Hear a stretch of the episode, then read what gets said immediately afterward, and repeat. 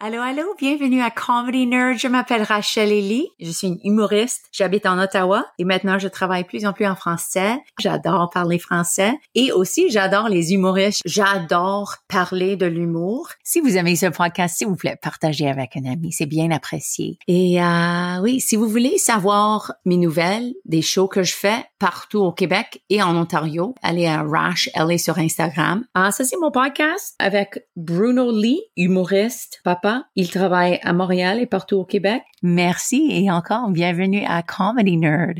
OK, ciao.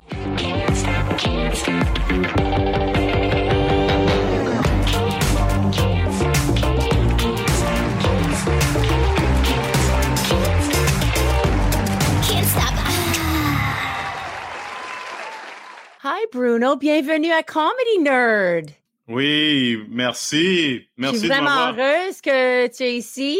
Ben, écoute, euh, merci de m'inviter. Et puis, je suis vraiment content que tu, fais, que tu fasses ça en français. Oui, j'essaie de parler en français à, la maison et personne ici veut parler français avec moi. et ça me manque, mes amis qui sont humoristes. Alors, je voulais vraiment euh, commencer ce podcast. Et une des questions que je voulais te demander au commencement, c'est parce que ça fait pas longtemps qu'on se connaît. Et mm-hmm. peut-être il y a des personnes qui écoutent qui te connaissent pas. Et je me demande le commencement de ta carrière, même comment tu as trouvé l'humour. Tu as commencé d'être humoriste. Moi, je veux savoir cette histoire. From the beginning, ok. Oh, moi, j'ai commencé l'humour en 2008. Bon, première chose, j'ai commencé en 2008 et c'était, je sais pas si tu connais, mais le fameux euh, Comedy Works. Oh yeah, oui, je travaillais là en 1000. 996. Ouf, ouais, ça c'était avant que je fasse quoi que ce soit. J'étais même pas au Canada. Parce qu'avant, j'étais en France, avant de venir au Québec. C'est, je suis allé avec un ami après le travail et il m'a, il m'a dit, euh, Bruno, tu devrais essayer, tu sais, ça commence toujours par des, des petites observations que les gens te font dans ton entourage, you know. C'est, hmm. je pense que tu as la personnalité pour, tu es vraiment drôle, tu devrais le faire. Alors on est parti, puis euh, c'était une soirée open mic, puis j'ai essayé et j'ai jamais arrêté. Euh, mais après, tu sais, comme le début, comme le début dans tous les débuts dans le milieu artistique, tu joues pas tous les jours. Tu sais, j'ai fait une fois, puis après j'ai rien fait pendant un bout, puis après j'ai eu mon premier show à l'UCAM en français, mmh. l'université euh, UCAM. Ça s'est très mal passé, mais bon, c'est là que j'ai appris que le métier était compliqué, que c'était pas facile que juste avoir du talent, c'est pas assez. Il faut mm. vraiment écrire, il faut vraiment répéter, puis il faut vraiment travailler sur soi-même, sa personnalité, son caractère. Et ta première fois, est-ce que ça a bien allé comme c'était incroyable? Oui, explosion, oui, oui, Je pense que c'est ça qu'il faut. Oui, c'est comme un coup de foudre. Le coup de foudre, c'est magique. C'est, mm. Ça a un effet instantané. Euh, c'est comme l'ignorance peut-être il y a une certaine naïveté, une certaine, un certain détachement que tu as qui te sert au début et qui fait comme genre des petits, euh, comment un moment effervescent, qui effervescent de magie, c'est-à-dire tout ce que tu dis c'est drôle, mais tu as juste cinq minutes. Fait que de mm. cinq minutes comme c'est court, si t'es si t'es sur une pensée ou quelque chose que tu as écrit euh, qui est intéressant, qui est drôle pour quelqu'un qui vient de commencer, et surtout que tu attends ça depuis long, quand tu attends ça depuis longtemps, tu es convaincu du matériel, tu es convaincu que mm. c'est bon, tu sais, surtout si, si tu as cette perspective, c'est ça qui qui je pense qui t'aide quand tu es sur scène parce que tu as comme une énergie de T'as une énergie de genre de go-getter, tu sais, t'as mm. peur de rien, t'es nouveau, t'es excité par la, la nouvelle chose. Et ça, ça crée comme une sorte de un lien avec le public qui est instantané et que les gens reconnaissent. Mais le le, trick, c'est de faire ça tout le temps et plus longtemps. Oui. Mais je me souviens que game. Chris, Rock a dit que la première fois qu'il a fait l'humour, c'était incroyable. Et pour quatre ans après ça, il était terrible. Exact. Alors, c'est pas comme ça pour tout le monde, mais je pense que c'est, c'est beaucoup de travail, vraiment. Mm-hmm. Tu m'as dit que c'était à peu près combien de fois après ça, la première fois que, que tu as commencé à voir que tu pourrais être un peu consistant avec ton ta matériel et avec oh, mais ça m'a pris longtemps pour savoir que je, moi j'avais beaucoup de je pense de doutes aussi mais aussi de euh, de je rêvais beaucoup hmm. Je rêvais beaucoup, tu sais, je rêvais idéalisme. Beaucoup de gens oh ça c'est bien, ça va me mener vers des endroits que j'ai jamais vus, je vais avoir des opportunités que j'ai jamais eues. Et j'étais j'étais pas c'était pas comme un travail pour moi. Tu, tu mm. sais pas si tu comprends. Mm-hmm. Maintenant, c'est plus un mm-hmm. travail pour moi, un travail qui me passionne, mais j'avais pas la même perspective que maintenant. Avant, c'était plutôt un romantisme. Tu sais, quand tu commences une nouvelle relation, c'est très romantique. Tu sais, la personne. c'est cool de, dire que tu fais le stand-up. Oui. C'est cool. Tes amis vont dire, oh, on va aller voir Bruno. Ouais, exact. La vie est cool. surtout les premières années. Euh, bon, il y a des hauts et des bas, mais mais on dirait que que ça prend un bout avant de réaliser que ok, bah si je veux faire ça longtemps, il va falloir que je change ma manière de, de travailler. Il va falloir mm. que je commence à travailler. Il va falloir que je change la façon dont je me vois dans ce milieu. C'est, c'est, c'est comme, c'est, moi, je compare ça à une relation ou à un mariage. C'est un, c'est un peu pareil. Au début, c'est, oh, mon Dieu. après, il y a les défauts et est-ce que je peux dealer avec ces défauts? Est-ce que je peux adresser mes défauts à moi? Est-ce que, tu vois? C'est, oh, je, comprends. je, est-ce que tu connais Dave Merhesh? Oui, oui, oui, oui parce ben que il m'a dit ça aussi que pour lui, il était complètement marié à sa carrière. C'est lui qui faisait 32 shows chaque semaine à Toronto quand j'étais à Toronto pour, j'étais là pour 25 ans. Lui, il a, il est à un next level avec sa carrière en anglais et je pense que c'était dans une façon ou une autre parce que il a, il a marié son carrière. Il était juste complètement toujours dans l'humour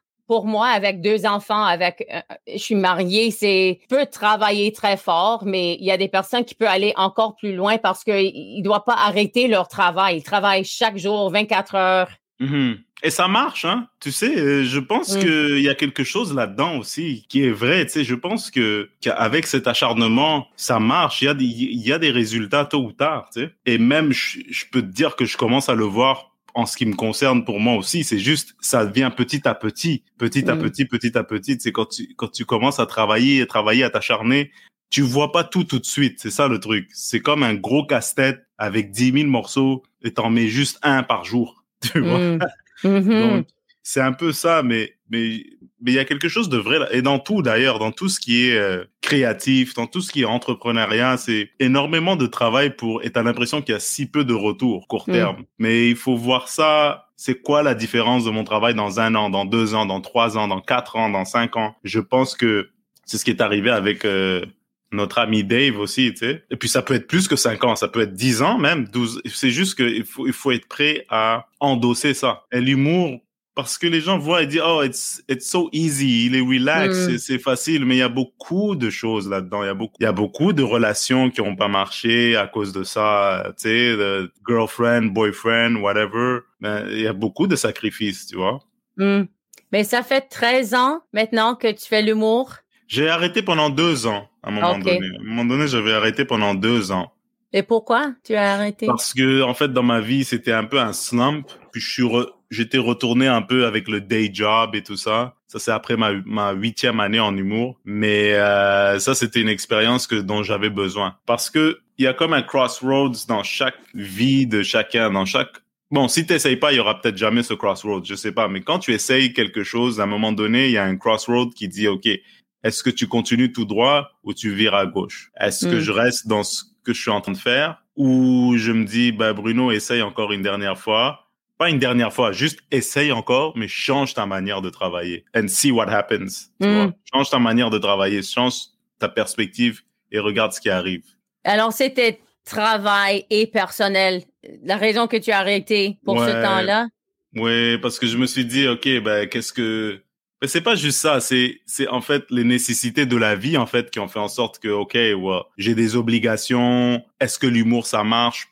Pas vraiment. Ben, je vais aller me trouver une job parce que je veux vivre des expériences. Puis peut-être le soir, j'irai faire de l'humour. Mais ça marche jamais, ça. Hmm. Ça marche. Ça marche un peu, mais à un moment donné, it's a crossroad. It's like, tu choisis. Tu veux hmm. faire de l'humour. Tu veux travailler pour que l'humour te serve ou tu veux travailler dans un autre domaine et continuer à être amateur d'humour. Pour moi, je voulais être un humoriste. Donc, euh, mais je suis content d'avoir fait ce choix. et à ce temps-là, est-ce que tu travaillais en français et anglais?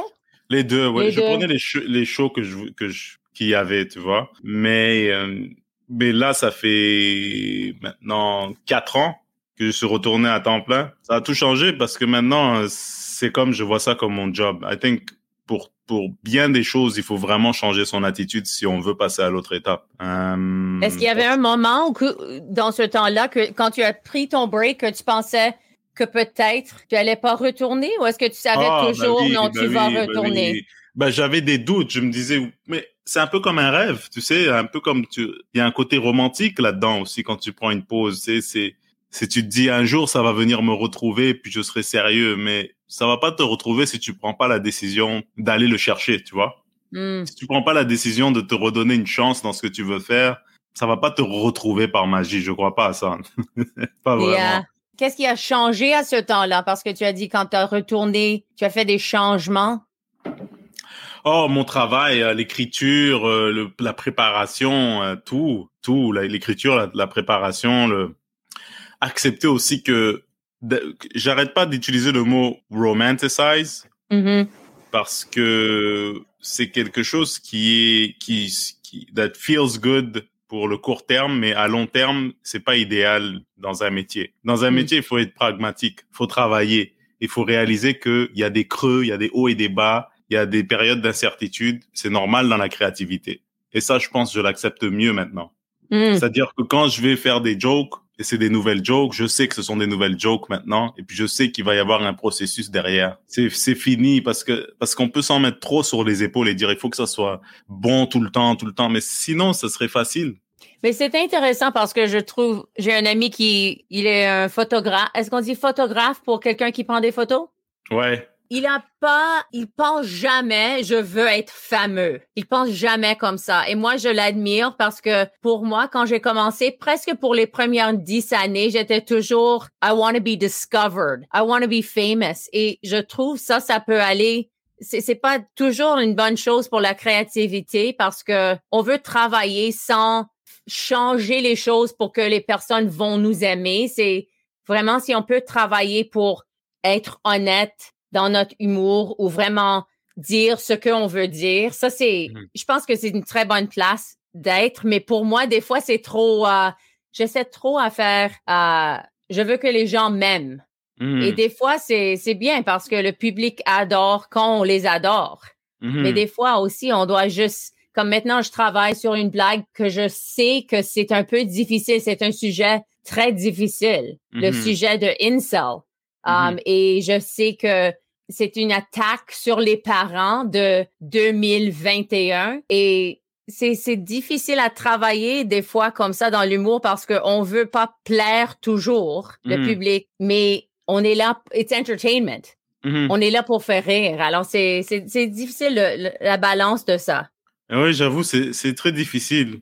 Mais c'est pour ça qu'il faut, c'est important de faire un choix. Hein. Je veux dire, si quelqu'un veut veut être célèbre, il y a, moi je trouve que c'est un un objectif qui est légitime.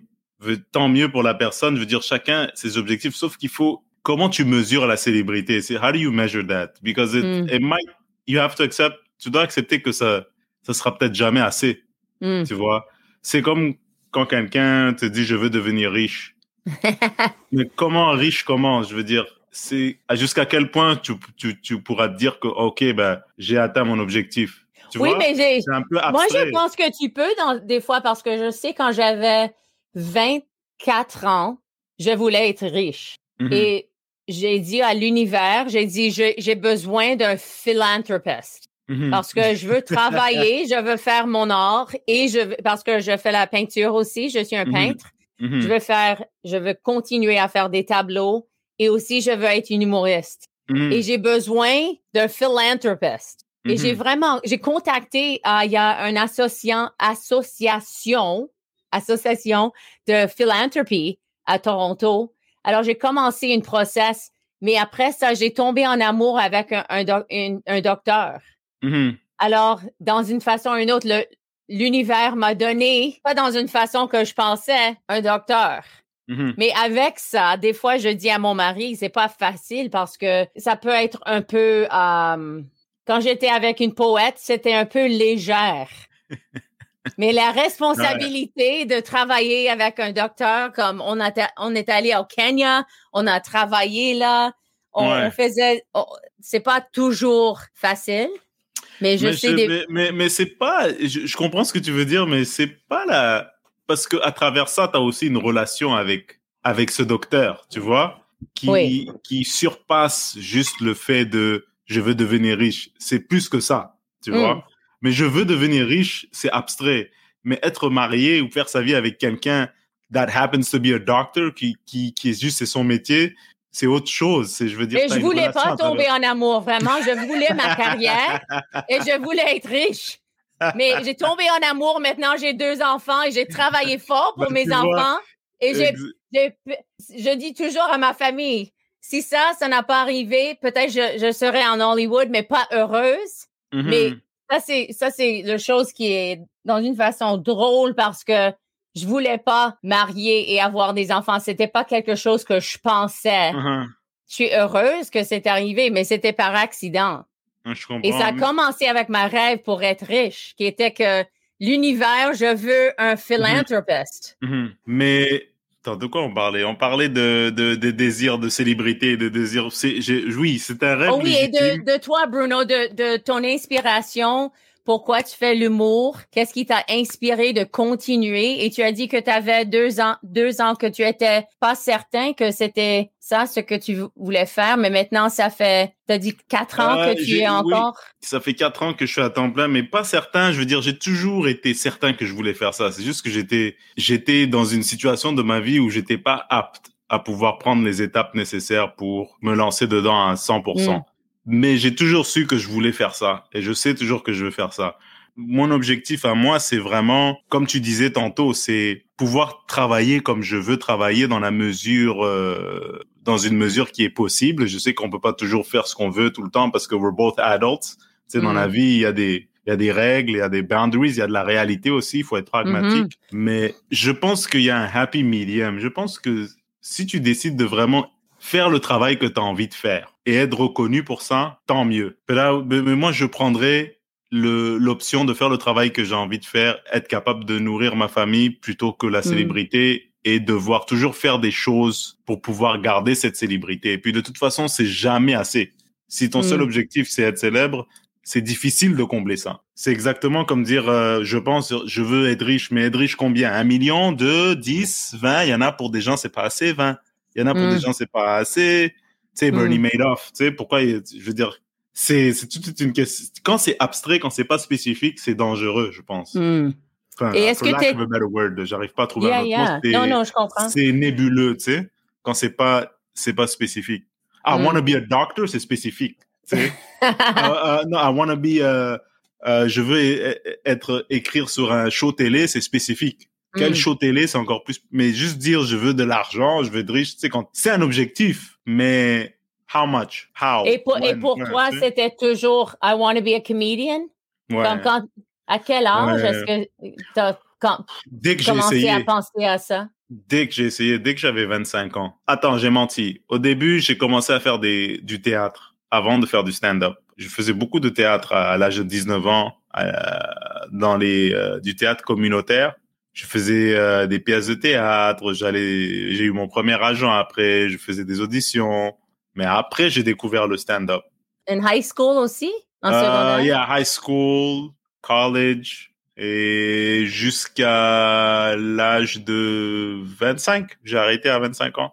Ok. Mais je, je fais toujours des auditions, tu sais, toujours des auditions pour des commercials, des des, des, mm. des, des annonces, euh, des rôles à la télé, mais je commence à être plus attiré vers ce qui peut m'aider en tant qu'humoriste plutôt que because, parce que quand, quand tu quand tu quand tu décides de devenir acteur, euh, je veux dire tu prends tout ce qui passe, tu vois. Et mm. parfois tout ce qui passe c'est des rôles dramatiques, euh, c'est c'est c'est pas toujours euh, Arrested Development ou tu sais ce qu'on aime. Oh yeah. Non, j'étais comédienne pour presque cinq ans et j'étais à l'école pour sept ans pour être comédienne. Mm. Mm-hmm. Mais pour moi la vie, j'avais des amis qui ils travaillaient, ils avaient des très bons revues et tout le monde les adorait, faisait des shows chaque soir et après le contrat était fini, ils étaient complètement déçus parce qu'ils n'avaient pas un autre contrat. Pour moi, j'aime pas cette, je voulais être actrice, mais c'était si difficile, même quand tu vas à des auditions et dis, oh, est-ce que tu peux venir demain, même si tu as un funéral, ils vont dire, mais, mais c'est toi, on veut, il veut te voir, Bruno. et, et tu dis, oh, il y a combien de personnes qui vont à l'audition? Oh, il y a, il y a toi et deux autres personnes et tu arrives, il y a 17, 20 personnes et c'est comme, oh. C'est tellement con c'est comme une bulle qui est la plus importante au monde, cette bulle-là de, de, de tel projet qui est en train de se faire. Il y a des projets qui sont géniaux. Tu sais, il y a des projets où vraiment été chanceux d'avoir, mais tous ceux qui sont pas en ligne avec ce que je veux être comme artiste, hmm. c'est plus embêtant, tu vois. C'est, ouais, j'ai plus, j'ai, honnêtement, je, dès que le stand-up va revenir, je vais me, je serai vraiment bien, très content. Mais moi, j'ai une question pour toi. Et tu trouves ça plus facile le stand-up ou le métier de comédien? Ah, je voulais être actrice. J'étais mm-hmm. si sérieuse. Mm-hmm. Mais chaque fois que j'essayais pour quelque chose d'humour, c'était, j'étais acceptée. Comme moi, j'ai fait une audition pour um, Theater Sports à Vancouver pour un cours de théâtre, cours de impro. Et soudainement, je faisais the main stage. J'ai pris un mm. cours de clown. Soudainement, je travaillais uh, sur un Edmonton World Street Performers Festival et je mm-hmm. faisais un, un show CBC. Soudainement, a fait, um, they did a recording of it. Alors, j'avais toujours des opportunités dans l'humour. Mais pour moi, c'était difficile aussi parce que je, me souviens, j'ai fait un, un, show de Romeo and Juliet et uh, je dansais pour à peu près deux minutes et je jouais pour trois heures. Et après le show, tout le monde me disait la même chose. Rachel, tu es une très bonne danseur. Mm-hmm. Et j'étais comme, I acted for three and a half hours. Wow. Mais c'était la réalité. wow. Alors moi, je trouve, maintenant, je trouve être comédienne, je pense que c'est, dans une façon ou une autre, je trouve c'est un peu plus facile parce que tu as tes lignes, tu mémorises tes lignes et tu joues. Mais avec stand-up, on doit créer la matériel et je trouve que ça prend si longtemps pour vraiment être heureuse avec un bit. Comme je sais, je travaille ici à Absolute Comedy et um, do you know Jason Lawrence who runs Absolute mm-hmm. Comedy? yeah, il, me dit, yeah, parce qu'il dit souvent uh, samedi soir, vendredi soir, on veut ta, matériel qui est A, un A matériel. On veut pas le C ou le D. Et je trouve pour avoir ta matériel tout prêt pour faire comme un one-woman show pour une heure, ça prend, comme Steve Martin a dit, ça prend dix ans pour avoir une heure de l'humour qui est fantastique. Ça prend dix ans à faire ça ou quinze ans même. Mm-hmm. Alors, je trouve être humoriste, c'est, c'est plus difficile, mais quand je faisais des rôles, c'était difficile pour moi parce que je voulais toujours changer les mots, et mm-hmm. moi, je voulais m'exprimer. Alors, c'était un peu difficile pour moi à ce temps-là. Un peu dans une prison, c'est ça. Oui. quand j'avais 21 ans, 22 ans maintenant, si quelqu'un me donne un rôle et dit joue cette caractère, ça serait facile pour moi. Mm-hmm. Mais c'est un art, je sais que c'est très difficile. Les deux sont très difficiles, mais pour moi, j'étais clown, j'étais une danseur, danseur aussi, mm-hmm. danseuse. On dit danseuse? Mais non, je trouve, je trouve, euh, clown, même clown, je trouve stand-up est plus difficile que tous les autres euh, différentes arts que j'ai essayé. Moi, c'est intéressant que tu dis ça. Tu vois, moi, ce que je trouve difficile, c'est plutôt euh, dans dans euh, la carrière de comédien, c'est tout le temps être choisi. Tu sais, quand j'écoute une émission où je regarde, mettons, Avengers ou tu sais un film, ou, je me dis mais combien de gens auraient voulu ce que cette cette personne est en train de faire maintenant qu'on voit à l'écran? Il doit y mm. avoir 2000 personnes. Quand tu commences dès le début, dès le début, dès le début, il doit y avoir 2000 personnes pour juste. Je trouve que the odds are against you. oh, yeah. Quand tu fais ça tout le temps, tout le temps. Et, et je trouve que naviguer dans, cette, dans ce business, ceux qui arrivent, euh, je leur lève mon chapeau parce que je pense qu'ils doivent voir ou, ou, sacrifier des choses que vraiment, mm. que je pense pas que je serais prêt à faire. Mais pour l'humour, oui, mais pas pour ça, tu vois. Sais pas si tu me comprends, tu comprends oui, un peu non, non, je comprends. Comme Sandra Oh, je connais Sandra Oh quand elle euh était à, l'école nationale de théâtre, mais c'était c'était vraiment pour elle, elle a été dans un film tout de suite après l'école et après elle était à Los Angeles et il y a juste des personnes qui sont très chanceuses mm-hmm. et chanceux dans leur, leur carrière. Beaucoup des, des hommes que je connais dans l'école de théâtre, ils ont eu du succès, mais pas vraiment dans une façon traditionnelle, comme ils faisaient, ils étaient des, il y a toujours des, des films de guerre. Alors, mm-hmm. j'ai beaucoup d'amis qui ont, qui étaient pas des extras, mais avaient des petits rôles dans des films. mais beaucoup de mes, mes amis qui sont actrices, c'était très difficile pour eux parce qu'il n'y a pas beaucoup de rôles vraiment au Canada pour des comédiennes. Je, je, trouve que c'est vraiment, c'est comme essayer de jouer à la loterie. Oui, je trouve que je sais que oui, c'est toujours mieux d'être bien entraîné, prêt, être un excellent comédien, mais but somebody still has to pick you. C'est ça qui. Mm. mais est-ce que tu veux faire des films, tu veux faire encore du théâtre? Ou est-ce que tu aimerais faire un film mais peut-être de l'humour? Ouais, ça Un rôle pour toi. Ça, ouais, ça j'aimerais ça. Ça, j'aimerais ça. Je, je veux pas qu'on me caractérise d'arrogant ou de quelqu'un, this is beneath him. Pas du tout. C'est que je sais que les deux sont difficiles. Je prends cette décision parce que je sais que faire du stand-up, c'est très, très difficile et il faut faire un choix éclairé.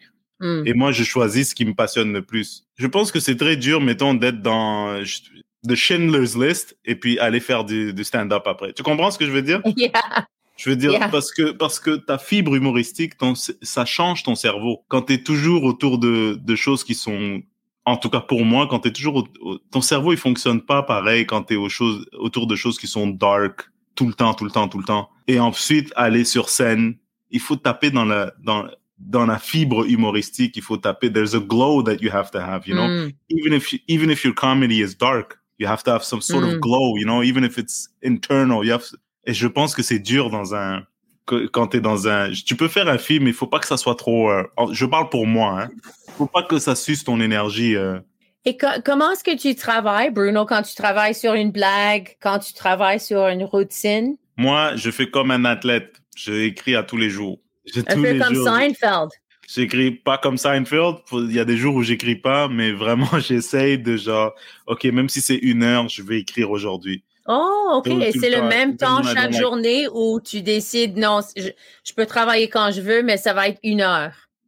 Euh, là, avec le bébé, c'est je peux travailler quand je veux, mais ça va être une heure. Mais même ah. avant que mon fils y naisse, tous les jours, du lundi au, vendredi, c'est une heure, si tu vois. Qu'est-ce qui arrive quand tu es assis? Est-ce que tu es assis?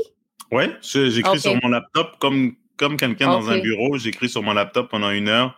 Avant un show, je vais toujours répéter ce que j'ai écrit plusieurs fois pour mm. l'avoir dans la bouche. Comme ça, quand j'arrive au spectacle, je l'ai déjà fait plusieurs fois. Donc, si les jokes ne marchent pas, je c'est pas parce que j'aurais pas appris mes mots par cœur. Mais j'essaye, j'essaye de me détacher un peu pour que ça. Il y a comme un équilibre parce que si tu apprends tout tout par cœur, tu as l'air de, de répéter, de réciter, tu vois? Tu oui. oui, oui. Mais euh, je, je pense aussi que le travail que je fais avant, ça m'aide à savoir pourquoi mes jokes marchent pas, tu vois. Donc, euh, j'arrête pas de dire tu vois. Et est-ce que tu enregistres, tu enregistres? Ouais, maintenant j'enregistre, j'enregistre euh, avec mon iPhone, j'enregistre euh, mes sets. Quand j'ai quelque chose de vraiment super important à remettre, je le filme. Mais sinon, je l'enregistre toujours. Et comme aujourd'hui, est-ce que tu as travaillé pour une heure? Oui. C'est drôle que... tu me dises. Aujourd'hui, je voulais pas le faire, mais ah! Mais je l'ai fait vers, vers 5 heures. OK. Et est-ce que tu trouves que avant que tu vas à ton ordinateur, est-ce que tu sais qu'est-ce que tu vas travailler, quelle blague tu vas travailler? oui? tu penses peut-être dans la journée? Oui, il y a un bit ou une section que je veux réécrire. J'y pense tout le temps un peu avant en marchant ou en faisant la vaisselle et je dis, OK, je vais m'attaquer à ce bit-là.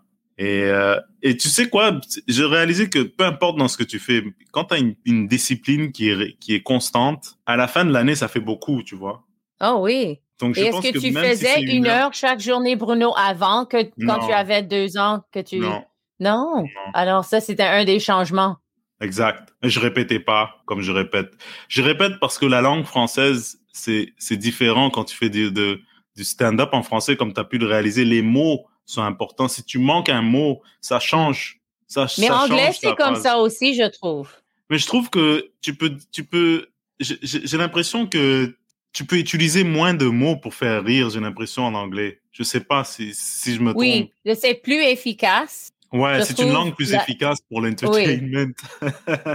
Mhm. Mais je trouve parce que je traduis mes blagues maintenant en français, ça prend plus de mots pour dire les choses. C'est mhm. difficile des fois de les garder courts, mais il y a des fois que le langage français, ça, ça, ça peut aider, pas vraiment le punch, mais quand on commence à décrire, je, trouve que mes blagues en anglais ont devenu plus descriptives.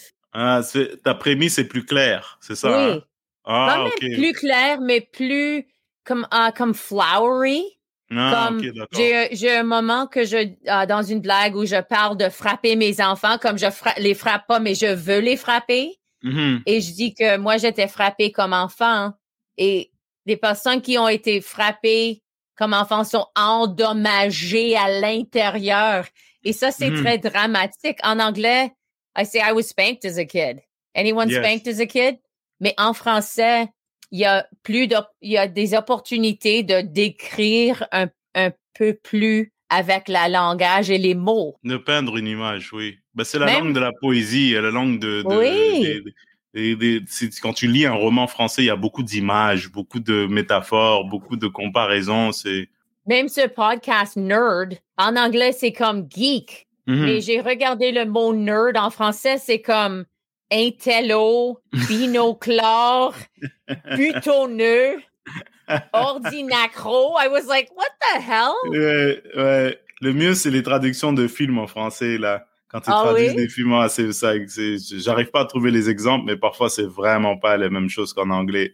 Oh, intéressant. Ils viennent, ils viennent de détruire le, toute la commercialisation du film en le traduisant avec, euh, avec ces mots français-là. Il faudrait que je trouve des exemples, mais parfois, il y a comme des, comme rapide et dangereux. C'est pas aussi bon que Fast and Furious. Fast and Furious, c'est plus, plus Rapide, et dangereux. Non. Il y a fast, rapide. Exact. Mais Bruno, je, je processe encore que tu écris chaque jour pour une heure. Ça, ça m'inspire. Merci. J'essaie de travailler sur mon... J'ai 45 minutes en français. Maintenant, j'ai un nouveau show qui s'appelle... En anglais, c'est Lady Rash. Don't mm-hmm. Google it. Um, mais en français, c'est Lady Éruption. Et j'essaie de, de pratiquer le show chaque jour. Mais je mm-hmm. trouve que avec tout, with social media, c'est si facile d'être distracté avec tout ça. Mais c'est vraiment, j'adore ton discipline de chaque jour une heure. Mm-hmm. Et est-ce que des fois c'est deux heures, trois heures, ça comme... Non, je vais rarement, parce que I'm lazy. Et comme oh. je suis lazy, je fais un peu tous les jours. Mais t'es pas lazy si tu fais une heure chaque journée. Parce que si, si je fais pas ça, je le ferai pas du tout. Donc je me dis, au début c'était difficile, you know, it's like, c'est comme si tu fais un workout, mais et puis j'ai pas envie de dire que je suis un astronaute ou quoi que ce soit. Il y a des, des jobs beaucoup plus difficiles. Mais je me mm-hmm. dis, s'il y a des gens qui travaillent 8 heures par jour, je peux écrire une heure par jour. Et après, je fais le reste, mon social media, j'écris sur d'autres choses. Parce que, soyons honnêtes, social media, maintenant, c'est, it's a must c'est comme c'est comme la machine à écrire. Tu te rappelles quand quand on disait à, à nos parents uh, you learn how to type learn how to type. It's going to be good for jobs. Oh. il y a des gens ils ont dit ah non je veux pas type. Je veux pas écrire je veux pas écrire. Puis oh. maintenant le social media c'est le nouveau learn how to type. Oh god yeah. Yeah. Yeah. Même ce qu'on on fait ici comme savoir comment utiliser un microphone not having glare in your glasses Mm-hmm. C'est vraiment une différente playing field. Je fais mm-hmm. un, une fête de bachelorette pour mm-hmm. huit femmes en Zoom. C'est si bizarre. Ouais. bachelorette parties online. Mais ça fait, ça fait partie de notre vie et surtout plus en ce moment, tu vois, à cause de la pandémie, comme tu le sais. Mais, mais tu sais, au début, j'étais pas bon avec social media. Je suis toujours pas bon avec social media, mais je remarque des petits changements. C'est-à-dire, des petits changements. On n'est pas en termes de, je sais pas, on est comme dans un monde où les gens passent énormément de temps sur leur téléphone et si tu mm. leur donnes rien, on dirait, comme tu as dit, tu disparais. Tu vois? Mais je sais, il y avait une femme qui m'a dit, si tu mets pas un story sur ton Instagram, tu, tu dis au monde que tu fais rien. Et je suis comme, toutes les jours, chaque journée, j'ai sa voix dans ma tête. If you don't do an Instagram story, you're nothing's going, you're telling the world nothing's happening in your life. And I'm like, OK. Mais des fois, je dois dire non, rien arrive. Est-ce que je vais prendre une, une photographe de mon chien chaque jour? That's what's happening. I'm walking my dog. OK? I can take pictures of my kids working out. Selfie, like euh, how, how much? Est-ce que tu connais Reda Savi? Ah j'ai entendu ce, nom. Est-ce que tu as vu le, son, dernier IGTV qu'il a fait? Je vais te l'envoyer tantôt. Oh, OK. C'est vraiment très sarcastique. C'est vraiment, je pense que c'est sa meilleure vidéo. Il fait, lui non plus, c'est un, vrai artiste. Et je pense qu'il ah. aime, il aime, euh, c'est un romantique, tu sais, il aime bien écrire. C'est un vrai, vrai artiste stand-up, tu ah. vois. Et le truc, social media, il a du mal un peu. Je sais qu'il a du mal un peu avec ça parce que il le, c'est comme dépeint à travers le numéro qu'il a fait sur Instagram. Tu vois? Oh, OK. Donc, euh, il faut que tantôt, je vais te l'envoyer, puis tu, oui, s'il vous plaît. tu verras. Ça s'appelle, ah. ça, s'appelle, il faut que tu partages. Mais est-ce que tu as changé ta process? Parce que tu, chaque jour, travailles pour une heure? Est-ce que des fois, tu veux travailler une heure sur Instagram et pas écrire? Ou pour toi, la discipline est là, tu dois travailler pour une heure écrire? je dois travailler pour une heure écrire, mais je vais être honnête avec toi. parfois, je skip un jour, deux jours, mais j'y pense tout le temps. J'écris un truc sur mon notepad, mais jusqu'à récemment, je faisais ça une heure par jour, 95% du temps. À moins qu'il y ait vraiment quelque chose qui m'empêche de, j'ai un tournage, j'ai un truc, mais je faisais ça depuis au moins deux ans. Peut-être parce que tu as un nouveau bébé. Peut-être parce que j'ai un nouveau bébé, ça aussi. Et j'écris, mais le Instagram et tout ça, ça c'est separate. Les trucs pour le réseau, c'est euh, les réseaux sociaux, c'est separate. Mais écrire, je dois. Imagine, la pire des choses, c'est d'avoir beaucoup d'Instagram followers. Les gens ils viennent à ton show, c'est pas drôle. Pour moi, être drôle en ligne, c'est ah complètement différent. et des fois, je me dis, est-ce que ça vaut la peine? d'essayer d'être drôle en ligne? Je sais que toi, tu fais de très bons efforts et ça va bien. Et je vois que ce que tu fais, c'est je trouve que tu es vraiment prolifique. Prolifique? Ah, mais, mais euh, honnêtement, Rachel, euh, je ne me trouve pas prolifique en ligne. Si, si je me compare à ceux qui sont, qui sont vraiment des maîtres oh, du online. Non, tu peux pas comparer, te comparer. Il y a des personnes qui vont trois, quatre fois chaque journée. Même avec stories. Il y a des personnes, chaque heure, il y a un story, story, story, story. Non, moi, deux ou trois stories par jour, c'est amplement suffisant. Mais ce que, ce que je voulais te dire, c'est que je voyais ces gens, surtout pendant la pandémie, des collègues humoristes, vraiment, vraiment blow up avec leur production en ligne. Et je me suis dit, tu sais, Bruno, ça, c'est une inspiration. C'est un exemple.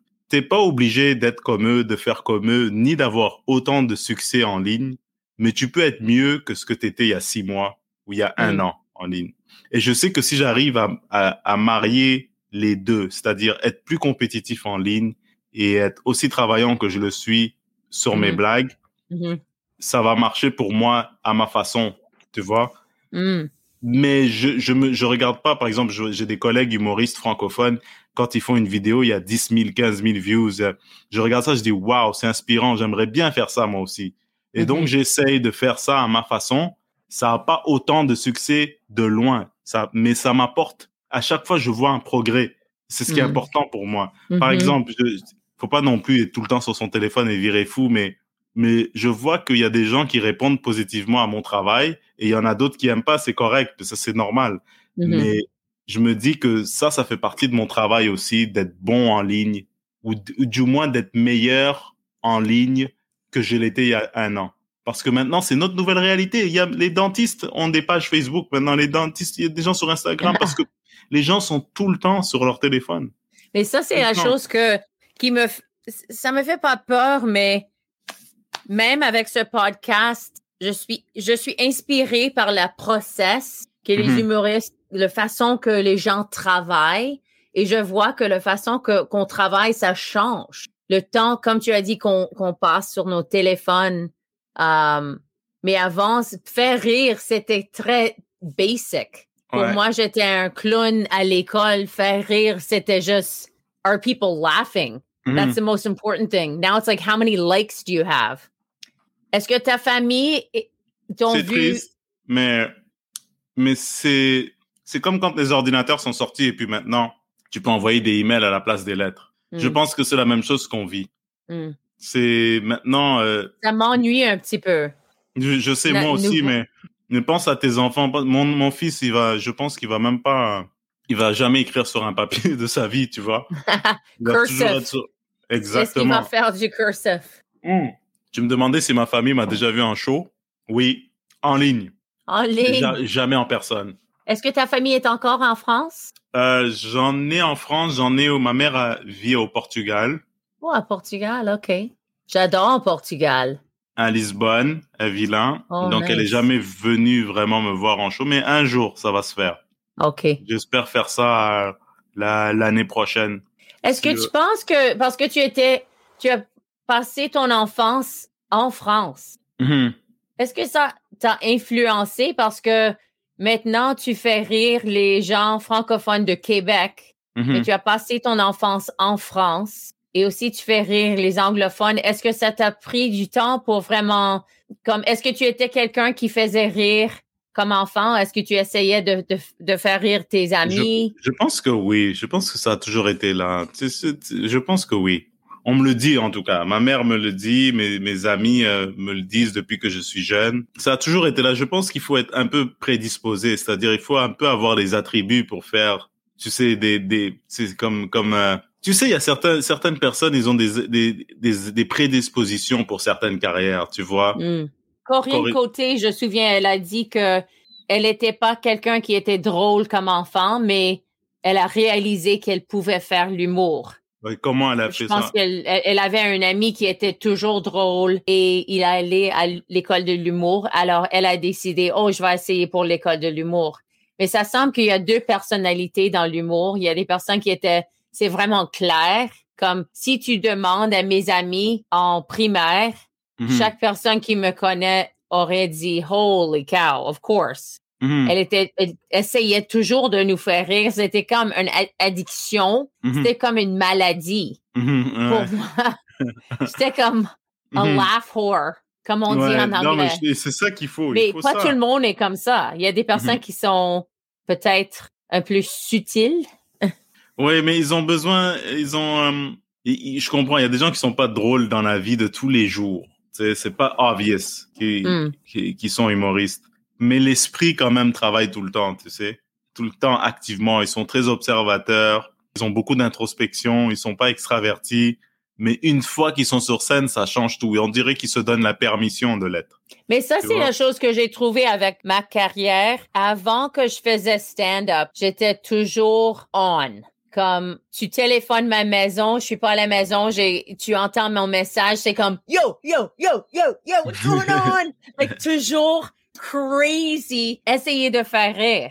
Ouais. Et, ça c'est quand j'ai réalisé que j'avais un problème parce que j'étais à des fêtes, des rencontres avec des amis et tout le monde essayait juste d'avoir des conversations normales et moi j'étais comme oh, oh, oh what's going on? Like mm. essayer de mm-hmm. faire rire mais quand j'ai décidé de faire l'humour dans une façon professionnelle j'ai devenu beaucoup plus relax et beaucoup plus chill j'ai fait beaucoup de méditation aussi des retraites de méditation mm-hmm. ça m'a vraiment fait plus calme dans ma vie comme je sais pas si ça, ça t'arrive que, que tu rencontres des personnes et ils disent um, wow je suis surprise que tu es une humoriste parce que tu sembles très sérieuse. Mm Ouais, on m'a déjà dit ça. Mais surtout quand on est en scène, c'est comme il y a une explosion.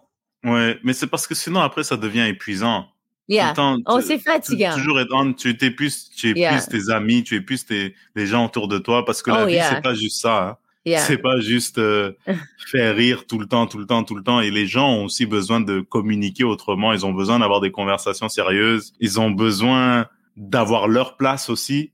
On fait mm. juste du divertissement parce que souvent c'est très égoïste. C'est très, on ne s'en rend pas compte. C'est très look at me, look at me, look at me. Oh yeah, yeah, yeah. Sans savoir qu'il y a un autre monde autour, il y a des gens autour, tu sais. Yeah. Et, et peut-être quand oh, j'ai parlé d'être endommagé, je pense que pour moi, j'ai trouvé l'humour parce que j'étais endommagée. Mm-hmm. J'avais, j'étais très, euh, comment on dit? Desperate? Désespéré. Désespéré, on dit. Désespéré, pour l'attention. Mm-hmm. Et pour moi, quand j'ai commencé ma carrière dans stand-up, ça, c'était très difficile parce que si le show a bien allé, moi, j'étais très heureuse, j'étais confiant, mais si ça n'a pas bien allé, pour quatre, cinq jours, je pourrais être complètement déçu, loser, loser, loser dans mhm. ma tête. Alors, ça m'a pris du temps pour trouver une maturité où même si peut-être ils m'ont, ils ont pas aimé le show, c'était une soirée plate. OK, mhm. ça, c'est pas ma problème. On va pas avoir magique chaque soir. Comme quand mm-hmm. je faisais des tournées, quand je faisais des one-woman shows, il y avait, on faisait 10 shows par semaine. Chaque show va pas être magique. Il y a des shows que, you know, you call it in. Est-ce qu'on a cette expression en français? Call it in? Call it in. Tu punch in, tu punch out. Yeah, punch in, punch out. Mais oui, il y a des shows où, tu vois, c'est justement ce que tu es en train de décrire, c'est ce que j'ai vraiment commencé à accepter il y a, il y a, il y a 4 ans quand j'ai recommencé. Il y a juste des spectacles où il faut te débrouiller pour être compétent et pour être professionnel et accepte que ce n'est pas la réaction, ce n'est pas la magie qui est si spéciale et qui n'est pas toujours là. C'est tout. Mais mm. si tu peux être tout le temps compétent, tout le temps professionnel, tout le temps préparé, moi je trouve que c'est là que tu deviens un vrai euh, un vrai artiste comme n'importe qui. Je veux dire comme n'importe un comptable, un ingénieur, il est préparé, il a fait son travail, il a il a révisé ses notes, mais c'est pas toujours une belle journée au travail. Mm. C'est la même chose. Quand on accepte ça pour nous, ça rend les choses beaucoup plus faciles.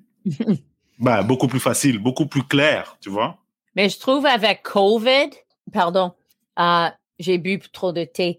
Um, le public, on est un peu en choc. Mm-hmm. Alors, la réalité, c'est que on, on, peut pas recevoir la même chose qu'on recevait avant la pandémie. Mm-hmm. C'est une nouvelle réalité. Et même avec Zoom, je sais pas si tu as fait beaucoup de shows pour Zoom, mais moi j'ai fait un show pour 300 personnes. Altima, c'était autour du monde, c'était à Maroc, um, en Japon. Uh, et pourquoi leur système, ils pouvaient pas avoir, je pouvais pas entendre les rires. Ah oh boy, ok, fait que t'étais comme, euh, ok. C'était juste faire du théâtre. Et c'était pour to lift the spirits of the workers parce que c'était pour la santé mentale mm-hmm. du compagnie. Mais après ça, j'étais complètement, je pensais, non, je vais pas faire des shows comme ça si je peux pas, pas les entendre parce que c'est pas, c'est pas bon pour ma santé mentale. Oui, parce qu'il y a comme, pour les avoir faites, euh, ce que tu es en train de décrire, c'est très familier parce qu'il y a comme, à un moment donné, que si tu penses trop, si tu te regardes en train de le faire et qu'à un moment, à un moment donné, tu, c'est comme si tu sortais un peu de ta tête et pas sortir de ta tête, mais t'as comme ce moment de réflexion qui fait genre, what am I doing? Tu vois, t'as ce moment de réflexion, c'est comme, what am I doing? How long can I, can I fake it? You know? Yeah. Parce que on va se dire, tu peux, tu sais, les gens peuvent être le fun. Ça peut être une opportunité de faire de l'humour. C'est mieux que rien. Hmm. Mais dans ta tête, tu te compares tout de suite à ce que tu faisais avant la pandémie. Et puis tu réalises que this is not it, tu vois? C'est hmm. pas, c'est tellement bizarre si tu regardes dans le petit trou de ta webcam. Oh yeah. Euh, si tu penses trop, you can be, you can have a moment where you're like, oh my god. C'est, et, je comprends. C'est pour ça que c'est, ça peut affecter ton mental vraiment facilement si tu penses trop. Parce qu'il y a une partie de toi qui dit, est-ce que ça va toujours être comme ça? Est-ce que je, maintenant c'est mon nouveau métier? C'est ça? Euh, être un, être un humoriste à distance? Être un, un clown virtuel? Parce que là, maintenant, c'est ce que je suis c'est plus genre caricatural. Je, sais pas, c'est hmm. bizarre. non, non, je comprends. Comment est-ce que ça va avec maintenant tu es un papa? Ça fait combien de mois que tu es un papa? Ça va faire neuf mois dans une semaine. Ah, c'est parfait. Yeah. Il est parfait. Bah, il est parfait. J'aimerais ça qu'il dorme plus longtemps. Mais est-ce qu'il y a, est-ce qu'il y a une petite partie de toi qui pense à Louis C.K., Chris Rock, il y a si beaucoup de humoristes qui ont eu des enfants et leur vie et leur matériel ont changé complètement. C'est drôle que tu me poses cette question. Non. Non, ben, moi, je pense que j'ai, que j'ai plus d'idées. Bizarrement, j'ai plus d'idées et j'ai plus confiance en mes idées. Ça, ça Donc, ça, c'est qu'est-ce que je veux dire? Louis C.K., personne connaissait Louis C.K. Mm-hmm. Soudainement, il devient une père, un père. Non, avant, ses enfants, on connaissait Louis C.K., mais c'était ses enfants et ses, sa matériel mm-hmm. de ses, ses, enfants qui a vraiment changé sa carrière. Alors ça, c'est qu'est-ce que je te demande, c'est est-ce que tu as pensé de ça que peut-être cette expérience, ça va vraiment changer ta matériel et ton façon de travailler même?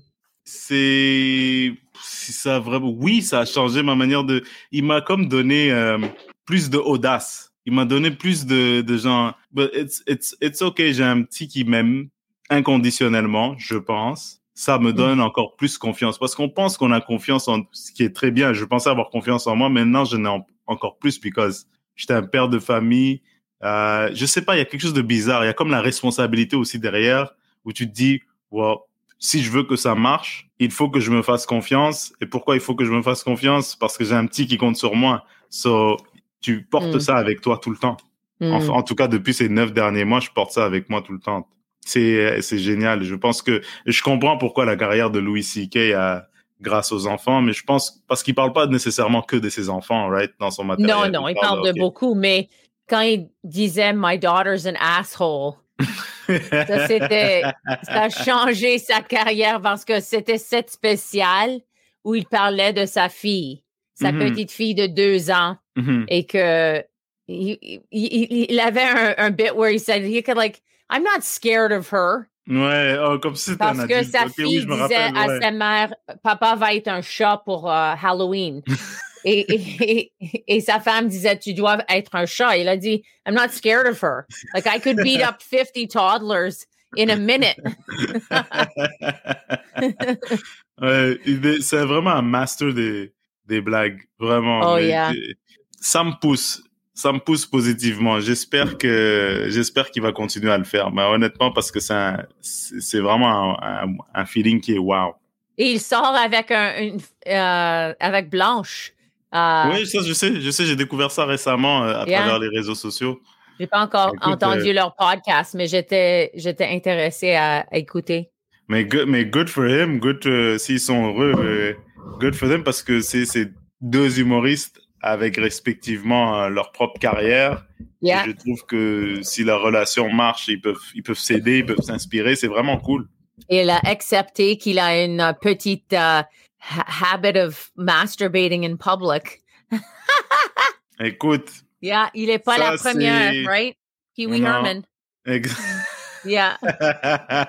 well, Bruno, c'était un vrai plaisir. Je sais que tu fais un autre podcast après ça, alors uh, c'est un, appel, c'est un appel Zoom que j'ai à faire le soir. Mais oui, on peut appeler ça un, podcast. Les réunions tard le soir. Yeah, exactement. OK, Bruno. À très bientôt. Mais merci beaucoup.